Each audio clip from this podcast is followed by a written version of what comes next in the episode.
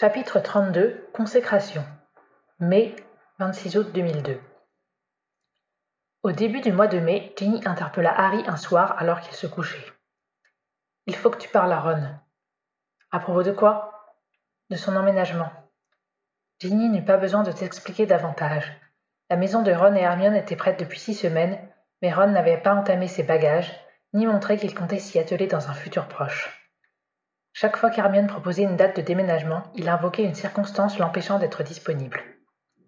En désespoir de cause, Hermione avait commencé à impacter les affaires de Ron, mais il s'était mis en colère et avait tout ressorti et rangé avec un soin maniaque. Jusque-là, Harry et Ginny s'étaient tenus à l'écart des discussions à ce sujet entre les jeunes mariés. D'ailleurs, Harry était plutôt content qu'ils soient encore là et n'avait aucunement l'intention de précipiter leur départ. Je ne pense pas qu'il soit opportun de nous impliquer dans cette affaire, indiqua-t-il à Ginny. Tu ne vois pas qu'Hermione n'en peut plus s'indigna son ami. Ça va mal finir si ça continue ainsi. Harry garda un moment le silence avant de demander d'un ton sec. Tu veux que je dise à Ron de partir de chez moi? Non, que tu lui expliques qu'il faut bien qu'il se décide avant qu'Hermione ne craque. Pourquoi ne lui dis-tu pas toi-même? Parce que moi, il ne m'écoutera pas. Maman a essayé, mais il a fait semblant de ne pas comprendre. Je n'ai pas envie qu'il s'en aille avoua Harry. Je trouve aussi que c'est sympa d'être tous les quatre, convint Ginny. Mais enfin, ils sont mariés et Hermione rêve d'avoir son propre foyer depuis longtemps. Elle n'ose plus aborder le sujet tellement ils se sont déjà disputés. Elle t'a demandé de me faire intervenir? Se méfia Harry. Bien sûr que non, elle t'en aurait parlé directement. Mais Ron est mon frère et je sais comment il fonctionne. Il a besoin qu'on le pousse un peu, et c'est toi qui l'écouteras parce que tu es son meilleur ami. Quelqu'un qui lui dit d'aller voir ailleurs, certain que cela reste un ami, bougonna Harry. Harry, il est temps que Ron se conduise de façon responsable envers sa femme. Hermione va finir par partir toute seule si on ne fait rien. Harry savait également que, même si cela s'était beaucoup amélioré ces dernières années, les deux tourtereaux avaient parfois du mal à communiquer, notamment sur les sujets qui étaient sensibles pour l'un d'eux. Visiblement, il faudrait une fois de plus jouer les médiateurs pour les empêcher de s'enferrer dans une crise qui les amènerait à se blesser mutuellement. Il dut attendre plusieurs jours le moment opportun, car Ron rentrait tard le soir, sans doute pour éviter les discussions avec sa femme. Un samedi matin, Harry, qui devait se rendre à son travail, le trouva dans la cuisine, prenant son petit déjeuner avant d'aller ouvrir son magasin. Le jeune Aurore fut tenté de ne rien dire, mais il décida de se débarrasser une fois pour toutes de cette corvée. Il avait envisagé plusieurs manières d'aborder la question avant de conclure qu'une entrée en matière franche leur ferait gagner du temps à tous les deux. Moi non plus, je n'ai pas envie que tu partes, attaqua-t-il. Tu ne vas pas t'y mettre aussi, réagit Ron d'un ton blessé. Les deux filles sont d'accord sur ce point. Quel choix nous reste-t-il? justifia Harry. Ils échangèrent un long regard chargé de sens. Ils n'avaient pas besoin de parler pour savoir que Harry avait dû aborder le sujet pour avoir la paix avec Ginny et que Ron finirait par quitter le square Grimaud. Il y avait des obligations auxquelles on ne peut se soustraire. Mais qu'est-ce qui t'ennuie à ce point? s'étonna Harry. Il y a quatre ans, tu étais pressé de t'installer avec elle, et maintenant, on dirait que ça te fait peur. C'est différent, protesta Ron. Nous vivions séparés à l'époque. Là, on est très bien. Chez vous aussi, tu seras bien. Je ne sais pas, s'obstina Ron. C'est de te retrouver au milieu des moldus qui t'ennuie tenta d'analyser Harry. Non, pourquoi? Ce à quoi je pense, ce sont les soirs où Hermione rentre tard. Qu'est-ce que je vais faire, moi? Harry imagina Ron dans un salon vide et comprit un peu mieux.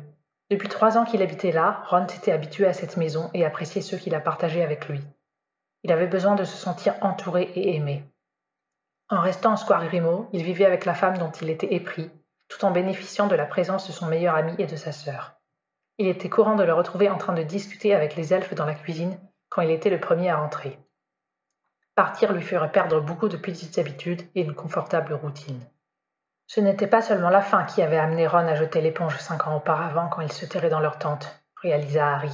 C'était l'inconfort chronique de leur habitat, le lieu de résidence qu'ils devaient chaque jour quitter et la totale incertitude de quoi seraient faits les jours prochains.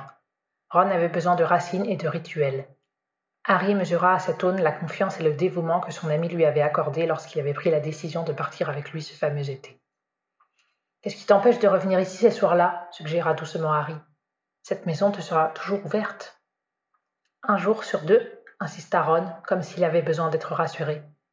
Ce n'est pas moi que ça va gêner, lui promit Harry. Ron resta un moment songeur devant ses œufs au plat en train de refroidir. Finalement, il admit sa capitulation de façon ironique pour alléger l'atmosphère. Tu crois qu'on trouvera un elfe qui sait faire les pancakes aussi bien que créature demanda-t-il, arrachant un sourire à Harry. Enfin décidé, Ron prit en main toute l'organisation et montra que l'emballage des objets fragiles n'avait aucun secret pour lui. Huit jours après la conversation entre hommes, un camion de déménagement, fourni par le ministère, s'arrêtait devant la nouvelle demeure de Mr. et Mrs. Ron Weasley. Conformément aux directives officielles, les quatre amis déchargèrent manuellement les meubles et les cartons, non sans les avoir magiquement allégés pour ne pas rendre la corvée trop pénible. Le temps que tout soit rentré, plusieurs de leurs futurs voisins les avaient dévisagés avec curiosité et avaient répondu aux salutations enjouées d'Hermione. Une fois le camion parti, le chauffeur aussi avait été fourni, ils tirèrent soigneusement les rideaux et utilisèrent leurs baguettes pour tout mettre en place. Suivant toujours les conseils du ministère, ils laissèrent quelques cartons entassés dans un coin pour ne pas étonner leurs visiteurs moldus qui pourraient frapper à la porte. Harry et Tunis s'apprêtaient à rentrer quand d'autres sorciers déjà installés dans les environs arrivèrent. Il s'agissait de Marcus Belby, de sa femme Mandy Brocklehurst ainsi que Léane, l'amie de Katie Bell, et son compagnon Eddie Carmichael. Ils avaient apporté de quoi manger et, grâce à eux, Harry n'eut pas trop l'impression d'abandonner son ami en territoire inconnu. Ron passa quelques soirées au Square Grimaud les semaines qui suivirent, mais moins qu'on aurait pu le penser, preuve qu'il s'adaptait plus facilement qu'il ne le craignait à sa nouvelle maison.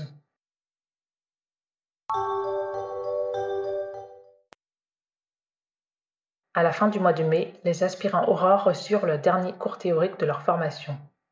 Harry avait soupiré en découvrant que le sujet portait sur les impardonnables. Nul doute qu'il allait, une fois de plus, être mis en vedette. Je ne vous ferai pas l'injure de vous énoncer ce que sont les trois impardonnables, avait commencé Fawcett. Lesquels d'entre vous ont-ils pu voir l'un de ces sortilèges mis en œuvre? Toutes les mains se levèrent. Figurez-vous qu'il y, a y a eu des promotions où aucun élève n'en avait été témoin, leur apprit leur commandant.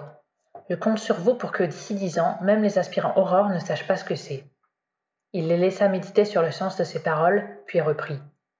Qui en a déjà été victime? Trois mains se levèrent. Harry, bien sûr, mais aussi Vicky Frobisher et Kevin Whitby. Whitby, quel sort vous a-t-on lancé? Le Doloris, grimaça-t-il. Les carreaux. Pareil, dit Vicky. Tout le monde se tourna vers Harry qui se résigna. Les trois veulent de mort, résuma-t-il succinctement. Fawcett hocha la tête et continua. Qui en a lui-même lancé? Harry entendit une exclamation choquée émanant de ses camarades, mais sous le regard de son commandant, il ne pouvait pas se dérober et leva lentement sa main.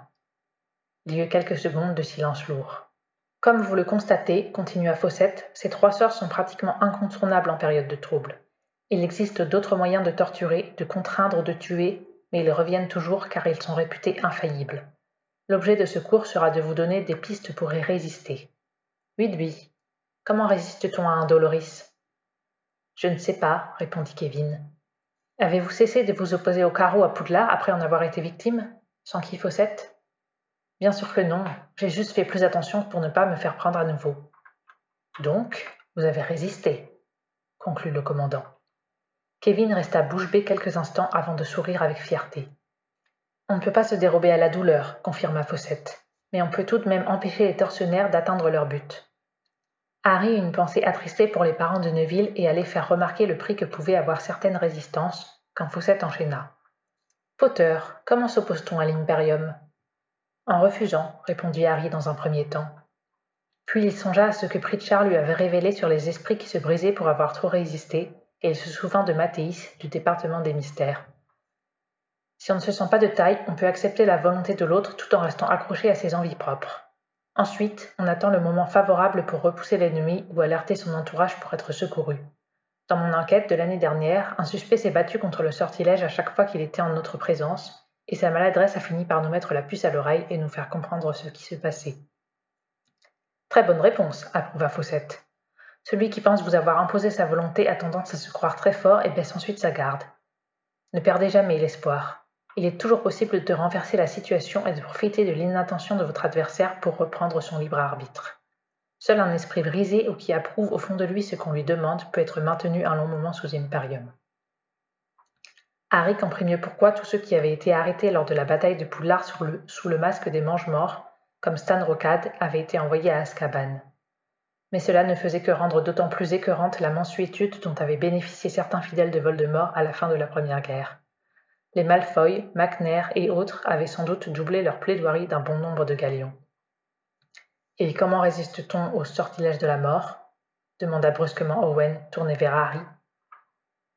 Le survivant jeta à son camarade un regard de reproche, mais son condisciple ne détourna pas les yeux.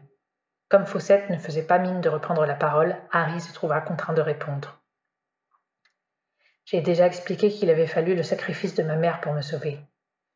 Si vous avez une personne dans votre entourage assez dévouée pour donner sa vie pour vous et que vous arrivez à vivre ensuite avec cette dette, il laissa sa phrase inachevée pour qu'il parvienne tout seul à la conclusion. Après quelques secondes de silence méditatif, Eleanor Branston demanda Et si on veut se sacrifier pour quelqu'un? Harry faillit répondre qu'il n'en savait rien avant de se souvenir qu'il avait protégé tous les combattants de Poudlard en laissant Voldemort le tuer. Il faut accepter la mort, commença-t-il en se concentrant sur ses souvenirs.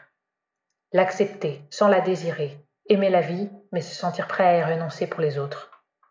Il se remémora son sentiment d'apaisement quand il avait pénétré dans la clairière où l'attendait son ennemi.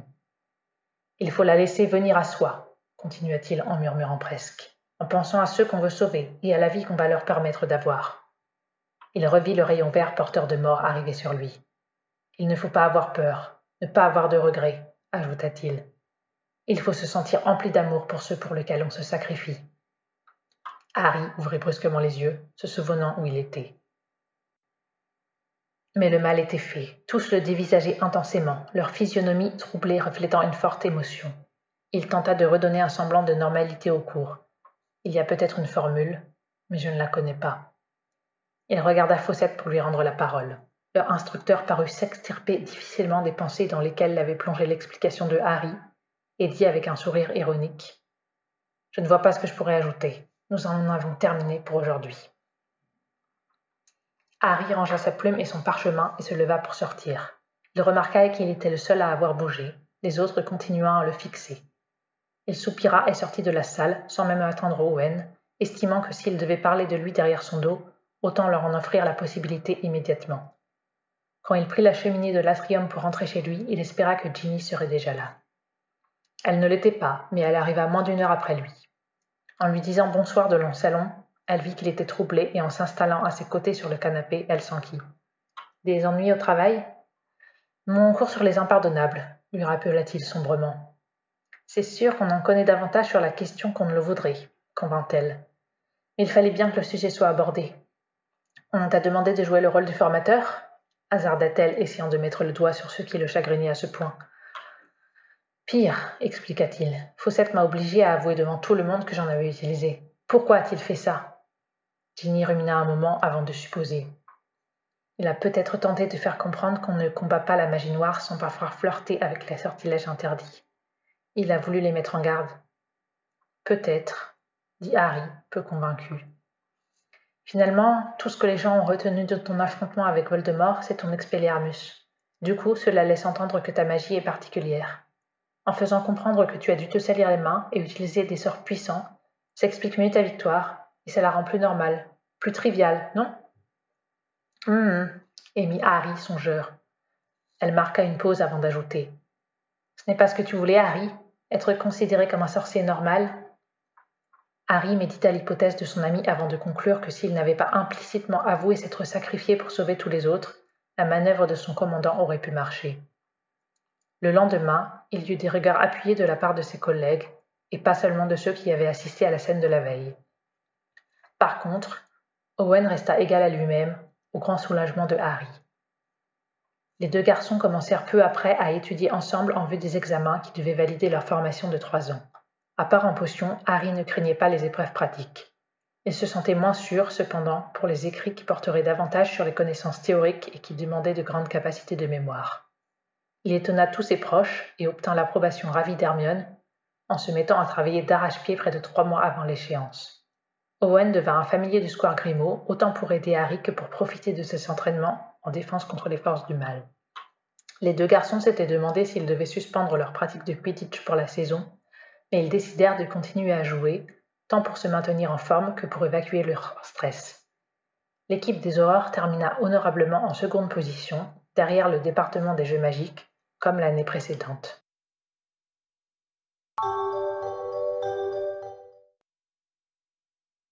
Dans la communauté sportive, on commençait à parler de la Coupe du monde de Quidditch qui se tiendrait l'année suivante en France. La précédente n'avait pas été tellement commentée en Angleterre car elle avait eu lieu l'été de la chute du gouvernement des ténèbres. À cette époque, les sorciers britanniques avaient d'autres priorités, sans compter qu'une partie des joueurs qui auraient pu représenter le pays ne s'étaient pas entraînés normalement au cours de l'année écoulée du fait de leur ascendance moldue. L'Angleterre n'avait donc pas participé à la rencontre. Cette fois-ci, tout le monde comptait bien se rattraper. Dans les clubs, les joueurs étaient conscients que leur façon d'aborder la saison déterminerait leur chance d'être sélectionnés pour composer l'équipe internationale. Cela décuplait les enjeux du tournoi en cours et la presse sportive se faisait l'écho des petites phrases assassines que les sportifs laissaient échapper à propos de leurs concurrents. Ginny suivait tout cela de très près. Gwenock Jones lui avait confié qu'elle avait bon espoir pour elle deux. Les deux harpies étaient d'autant plus déterminées à mener leur équipe en finale de la Coupe de la Ligue et remporter la victoire. Pour cette raison, Ginny passait beaucoup de temps à s'entraîner et Harry se sentait abandonné les soirs où Owen ne restait pas dîner avec lui après leur révision.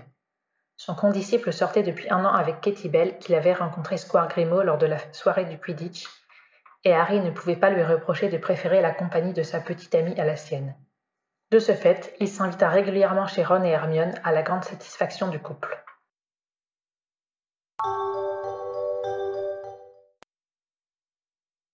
Il faisait particulièrement chaud ce dimanche-là, deux semaines avant les épreuves, et les deux aspirants Aurore avaient beaucoup de mal à se concentrer sur leur manuel. On va faire un tour, finit par proposer Owen. Je n'ai presque plus d'encre. On peut aller après au lard, ça nous fera une balade et j'en profiterai pour faire ma course. Bonne idée, s'empressa de répondre Harry, heureux de la diversion. Avec des sourires de collégiens, ils reposèrent leurs livres. Harry se métamorphosa et ils descendirent à la cuisine pour prendre la cheminée. En passant devant les trois balais, ils considérèrent que c'était l'occasion de boire une bonne bière au beurre. Ils flânèrent ensuite dans les rues, pas spécialement pressés de rentrer. Owen acheta son flacon d'encre, puis demanda à faire un détour par un magasin d'alimentation car il n'avait plus d'œufs pour le lendemain matin. Pendant qu'Owen faisait son choix, Harry contempla les étalages et observa distraitement les autres clients. Du côté des conserves, un homme comparait les prix avec soin, comme s'il était financièrement limité et qu'il cherchait la façon la plus économique de se nourrir. Harry eut une pensée émue pour tous ceux qui devaient compter ce qui restait dans leur bourse avant de savoir s'ils mangeraient au repas suivant. Il allait détourner les yeux, de peur d'humilier le malheureux, quand il songea que son apparence lui était vaguement familière. Il chercha dans sa mémoire, tentant de mettre un nom sur ce visage. Un frisson d'excitation le traversa. Il savait où il avait déjà vu cette physionomie. C'était au QG, sur le panneau qui récapitulait tous les individus en fuite. L'homme avait été identifié comme rafleur quatre ans auparavant. Il avait considérablement maigri et modifié sa couleur de cheveux, mais Harry reconnaissait l'ossature de son visage et la forme de ses yeux. Feignant de rechercher une denrée dans les rayons, Harry s'approcha d'Owen et lui donna un léger coup de pied.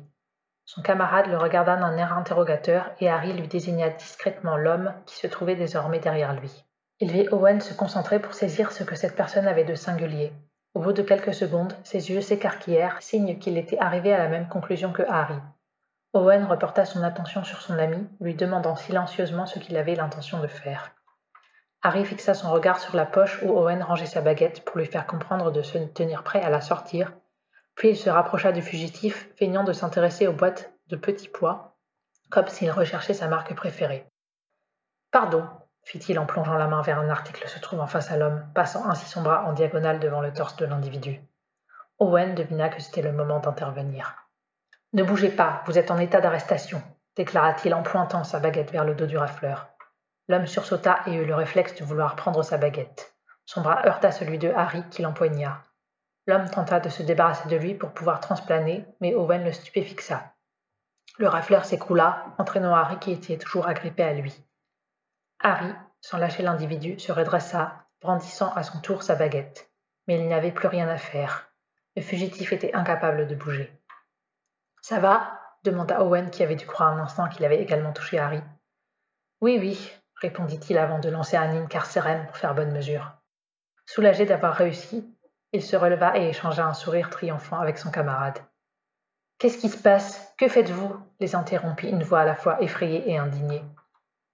Le commerçant venait vers eux, tandis qu'au contraire les autres clients reculaient pour ne pas être pris à partie.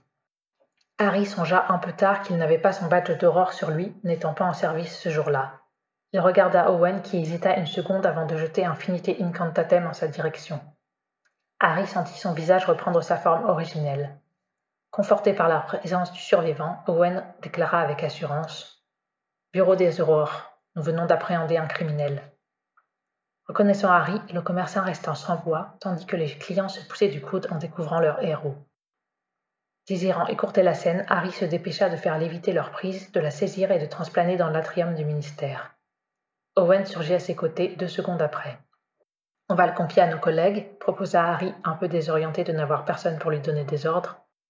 On peut le mettre tout de suite en cellule, suggéra Owen. Mon sort ne va pas tarder à se dissiper. Harry inspecta les liens de rafleur tout en se félicitant que ce ne soit pas un jour ouvré et d'avoir l'atrium pour eux seuls. Leurs baguettes leur donnèrent accès aux ascenseurs à l'absence de préposés au contrôle, et ils montèrent au niveau 2. Une fois leur prise enfermée, ils allèrent signaler sa présence aux horaires de garde. Cyprien Muldoon, avec lequel Harry n'avait que peu de relations, se montra incrédule et alla vérifier de lui-même dans la pièce de contention avant d'accepter d'enregistrer l'arrestation. Son partenaire, Christopher Summers, qui avait dû se cacher pendant l'année des ténèbres car il refusait de porter atteinte au nez de Moldu, parut quant à lui très satisfait de l'interpellation du rafleur et ne manqua pas de féliciter les aspirants. On se charge de la suite des opérations, leur lança-t-il. À vos études, les jeunes, ce serait trop bête que vous ratiez le concours maintenant que vous nous avez prouvé que vous êtes de vraies aurores. Harry et Owen, pas peu fiers de leur travail, retournèrent au square Grimaud, mais leurs révisions n'avancèrent pas tellement ce jour-là.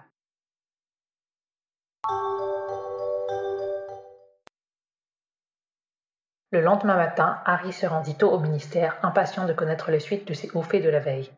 Il fut accueilli au QG par Pritchard qui lui demanda Alors, il paraît que tu en as fait de belles ce week-end. Durant un court instant, Harry craignit avoir fait une erreur sur la personne et de s'en être pris à un innocent. Il regretta de n'avoir pas ouvert la gazette du sorcier ce matin-là, ce qui l'aurait préparé à assumer la situation. Mais déjà, son coéquipier lui disait Ton copain est en train de se faire féliciter par le commandant. Vas-y vite. Harry lui adressa un sourire soulagé et se dirigea vers le bureau de Fawcett. Il regarda sur la table de ses collègues et vit que le quotidien des sorciers avait bien titré sur cet épisode.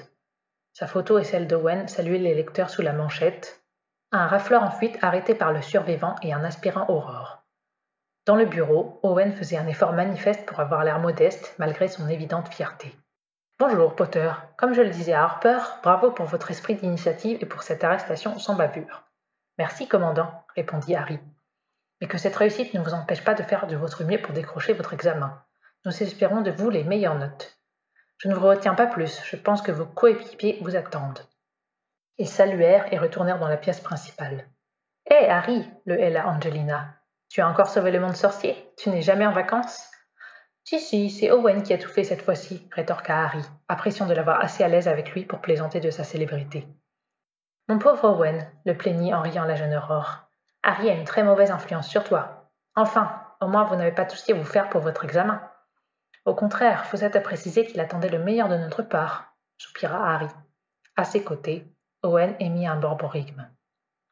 Quoi? demanda Harry. N'est pas ce qu'il a dit C'est ce qu'il a dit, concéda son ami d'un ton indiquant qu'il n'y attachait pas d'importance. Harry, soupira Angelina, tu es incroyable parfois. Harry ne préféra pas approfondir le sujet et rejoignit son partenaire.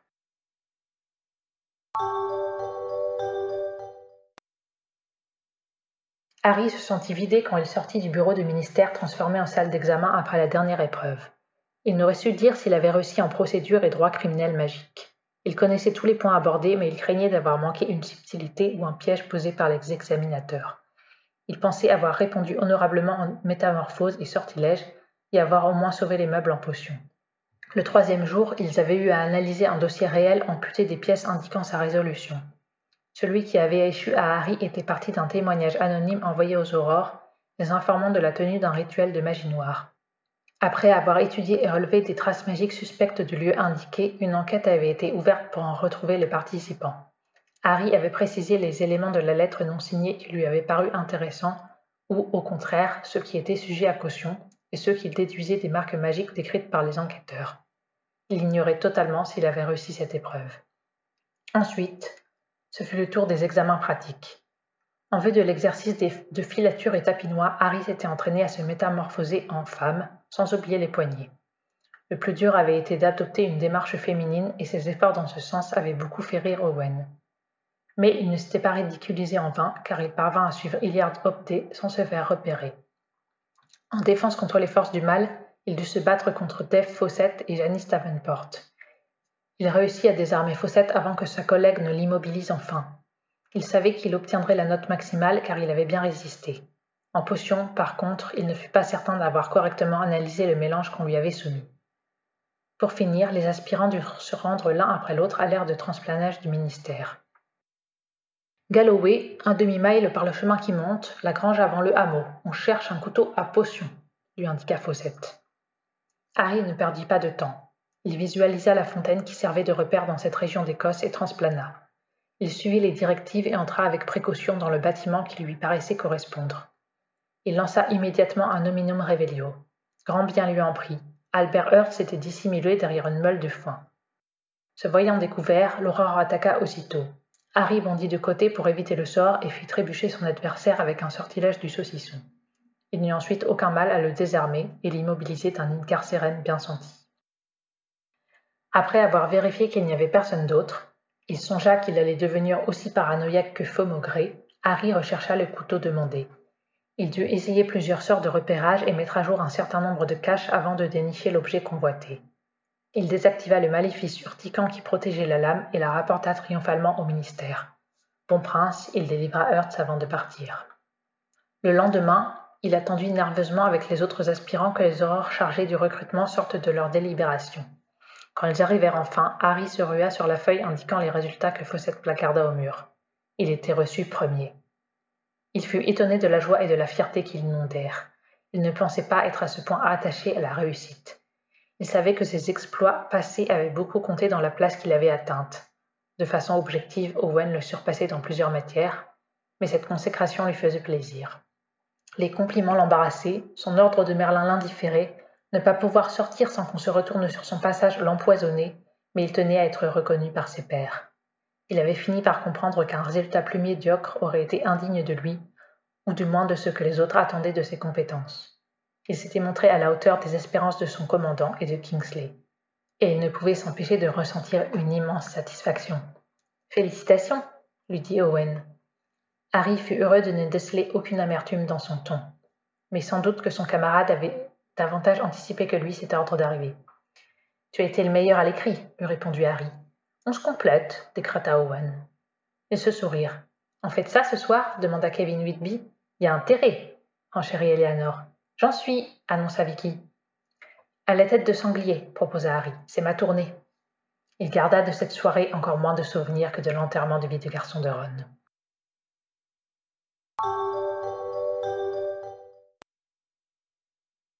Le lendemain, les nouveaux aurores se retrouvèrent au QG pour leur cérémonie d'investiture.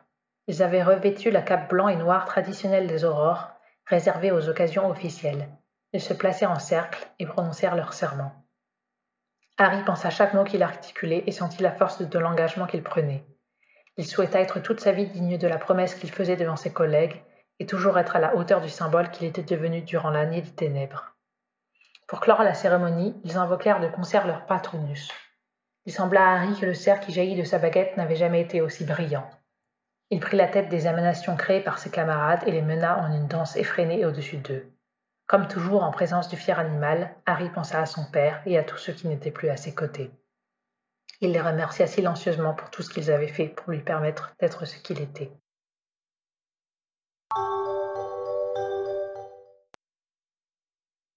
Le soir même, il fêta sa nomination en famille avec les Weasley au grand complet, complété d'Andromeda et Teddy. Harry remarqua avec plaisir qu'Angelina faisait également partie des convives, preuve que Mr. et Mrs. Weasley l'avaient parfaitement acceptée comme compagne de George. Même Ginny, qui résidait depuis deux semaines à Holyhead, parvient à se libérer pour la soirée. Les semaines qui suivirent, ce fut au rythme des matchs de la jeune fille que vécurent les Weasley et assimilés. Ils ne manquèrent aucune rencontre et découpaient soigneusement tous les articles de presse se rapportant au Quidditch. À quatre ans, Teddy assista à ses premiers matchs sous le regard vigilant de son parrain, la petite Victoire, deux ans révolue, hurla Ah oui, ah lors d'une réunion de famille. Très fière d'elle, son père et ses oncles l'auraient bien emmenée elle aussi au stade, mais Fleur et Molly s'y opposèrent catégoriquement. Les Harpies se qualifièrent pour la finale ainsi que le club de Flakmar. Toute la tribu s'y rendit, armée de banderoles, badges et feux fous. Les deux équipes étaient à leur meilleur niveau et les spectateurs en eurent pour leur argent. Action endiablée, contre-attaque audacieuse, looping, plusieurs courses derrière le vif d'or. Au bout de quatre heures, alors que les joueurs montraient des signes de fatigue, la technique commença à payer. Ainsi, le jeu mieux construit des Harpies leur permit de marquer davantage de buts malgré l'excellente prestation d'Olivier Dubois. Personne dans la famille Weasley n'espérait que la trappeuse des Harpies surpasse son adversaire. Elle avait un excellent niveau, mais Vince Jackson, l'attrapeur des Flakmar, avait prouvé sa supériorité durant toute la saison. Les supporters des Harpies comptaient donc sur le nombre de buts pour donner aux joueuses une avance propre à compenser les 150 points qu'octroyait la capture du Vif d'Or. Plusieurs fois, les Harpies atteignirent les 16 buts de différence requis, mais leurs adversaires se mobilisaient pour réduire l'écart entre les marques. Heureusement, le Vif ne se laissa pas saisir quand la conjoncture n'était pas favorable pour l'équipe de Ginny, malgré les apparitions qu'il fit durant ces moments délicats. Enfin, le Vif se présenta alors que les Harpies menaient de 170 points. Jackson n'avait aucunement l'intention de le récupérer, et Annelise Brickley s'élança à sa poursuite, bien résolue à le conquérir elle-même ou, à défaut, obliger son homologue à mettre fin à la partie. Par trois fois, Jackson empêcha Brickley de se saisir de la balle dorée, mais le vif ne disparut pas et continua à volter au-dessus du stade, talonné par une harpie déterminée. Brickley y mit tant d'énergie et de talent qu'à un moment, l'attrapeur des Flakmar fut contraint de choisir entre voir le vif terminer sa course dans la main de sa rivale ou de son appareil lui-même. Il se résolut à le faire, au terme d'une acrobatie qui arracha des exclamations aux spectateurs, donnant ainsi une victoire de 20 points à ses adversaires. Les harpies exprimèrent leur allégresse par un balai aérien, souligné par les fusées multicolores que lançaient Ron et George. Harry sautait sur place en hurlant à plein poumon, imité par son filleul ravi de l'aubaine. Même Hermione se laissa contaminer par l'ambiance et étreignit tous les Weasley passant à sa portée. Les Flackmar n'étaient pas aussi déçus qu'on aurait pu le penser. Olivier Dubois aurait préféré finir le championnat avec panache, mais il savait que sa saison lui avait assuré d'être pris dans l'équipe qui jouerait à l'international, car il avait arrêté bien plus de buts que ses rivaux sur l'ensemble des matchs. Jackson n'était pas non plus mécontent de sa prestation et avait bon espoir d'accompagner son gardien en France l'été suivant. Les Weasley ne furent pas pressés d'évacuer le stade, savourant la consécration de leur benjamine de ses camarades. Ginny passa au-dessus d'eux avec son balai et leur promit de les rejoindre en fin de soirée. Quand elle arriva au ternier, Ginny était excitée comme une puce. Le sélectionnaire de l'équipe d'Angleterre, qui avait assisté à la rencontre, lui avait demandé de venir le voir au cours de la semaine suivante. Gwenock Jones avait reçu la même invitation, ainsi que les deux poursuiveuses qui jouaient avec Ginny. Elle savait qu'elle n'accéderait pas toutes à la consécration, mais c'était déjà très encourageant d'avoir été remarquée. Harry en fut ravi et fier jusqu'à ce qu'il réalise que cela signifiait que la saison n'était pas terminée pour son amie et qu'elle ne prévoyait pas de prendre de vacances dans un proche avenir. Elle devait en effet continuer son entraînement au cas où elle devrait faire ses preuves en vue de la sélection nationale et répondre aux sollicitations de la presse en tant que membre de l'équipe qui avait remporté la Coupe de la Ligue. Harry se sentit toujours aussi fier d'elle, mais nettement moins ravi. Cela dut se lire sur son visage, car, alors que le reste de la famille se réjouissait bruyamment à l'entente de ces bonnes nouvelles, Ginny se rapprocha de Harry et posa la tête sur son épaule. Je ne t'oublie pas, tu sais, chuchota-t-elle. Je reviendrai aussi souvent que possible. Tu me manques. Tu dors avec moi ce soir? demanda-t-il plaintivement. Théoriquement, je dois rentrer à Holyhead avant minuit, mais Gilda signera le registre pour moi si j'ai une heure de retard. Ginny, il faut vraiment que je te dise, dit Harry avec emphase. Ta copine Gilda, je l'adore.